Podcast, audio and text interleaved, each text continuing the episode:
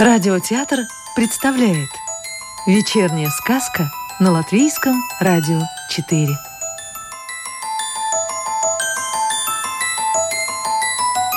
Добро пожаловать в мир сказок о цветах латвийской писательницы Анны Саксе. В переводе Анны Гогель. Нарцисс. У речного бога Кефиса и нимфы Лириопии родился сын. Здорового и красивого младенца назвали нарциссом. Счастливые родители не могли нарадоваться на свое дитя, особенно мать души в нем не чаяла.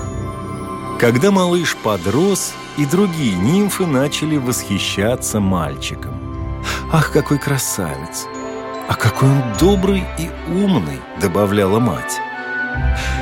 Среди богов, так же, как и среди людей, немало завистников и недоброжелателей, для которых чужое счастье невыносимо. Слава о красоте и уме нарцисса достигла и медузы Горгоны. Когда она узнала от рыбок, как счастливы бог Кефис и нимфа Лериопия со своим прекрасным сыном, ее лицо исказилось от злости, а от зависти змеи на голове встали дыбом и зашипели.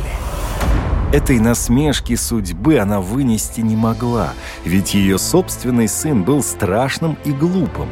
И, задыхаясь от злобы, Гаргона прохрипела чудовищное проклятие.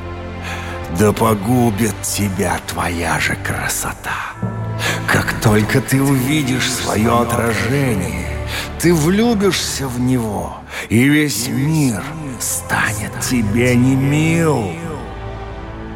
Рыбки быстро разнесли плохие вести по всем водоемам, разболтав о проклятии в царстве речного бога. Узнав об этом, Кефис тут же приказал разбить все зеркала и убрать осколки из дворца. С детства нарцисс со всех сторон только и слышал о своей красоте, доброте и уме, поэтому ему приходилось быть таким для других, хотя притворяться было нелегко. Когда дети других нимф собирались кормить рыбок и оставляли для них часть своего обеда, нарциссу приходилось поступать так же, чтобы никто не дразнил его и не обзывал жадиной. Позже он придумал, как выглядеть щедрым, ни в чем себе не отказывая. Он делился с другими, а потом в кладовой у матери тайно пополнял свои запасы. Река времени течет быстро и для детей богов – Нарцисс вырос и превратился в изящного юношу. Повзрослели и другие дети, с которыми еще недавно нарцисс кормил рыбок и играл. На смену детским забавам пришло взрослое соперничество. Теперь молодые люди мерились силой, умом, талантами и ловкостью. Они соревновались в стихосложении, сочинении песен или гонках на дельфинах. Сначала нарцисс тоже пытался писать стихи, но быстро понял, что другие его в этом превосходят. Он никогда не участвовал в турнирах, но умело критиковал чужие сочинения, рассуждая о том, как правильно надо было писать. И всем казалось, что нарцисс лучше других разбирается в поэзии. Он поучал и музыкантов, критикуя их мелодии за то, что те не звучат так, как должны звучать. Какой умный, талантливый юноша! Счастлива будет его избранница, часто повторяли старые нимфы. Но нарцисс не спешил выбирать, ведь нужно было найти самую достойную невесту. Он долго присматривался ко всем окружавшим его красавицам, пока не убедился, что нет никого прекрасней нимфы Эхо. И они объявили о помолвке.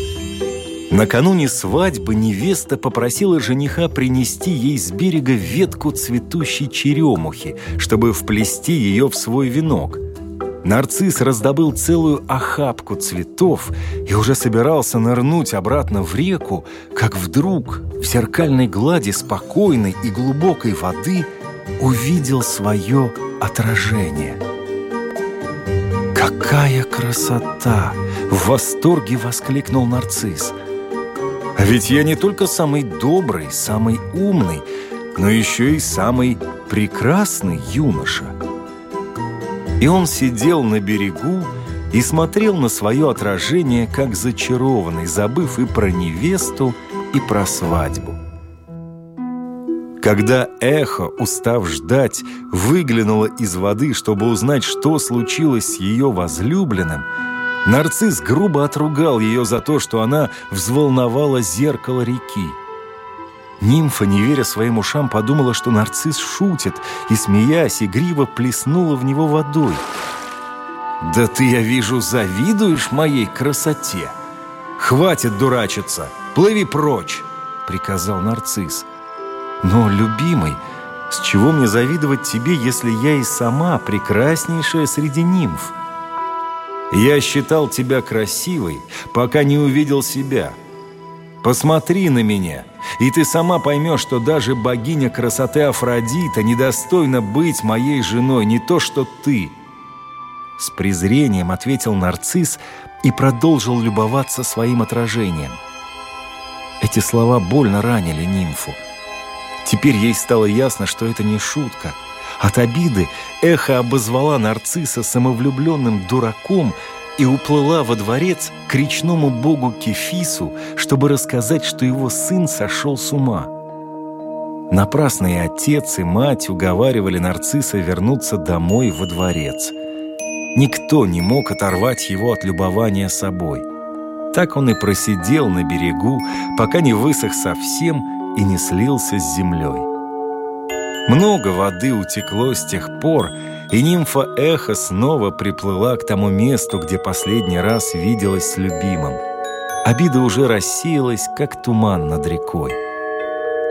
Как прекрасна была наша любовь! С грустью вздохнула эхо и в память о счастливых мгновениях посадила на берегу изящный цветок. Его назвали нарциссом. Сказку читал актер Рижского русского театра Анатолий Фечин. Доброго вечера и до новой встречи в понедельник.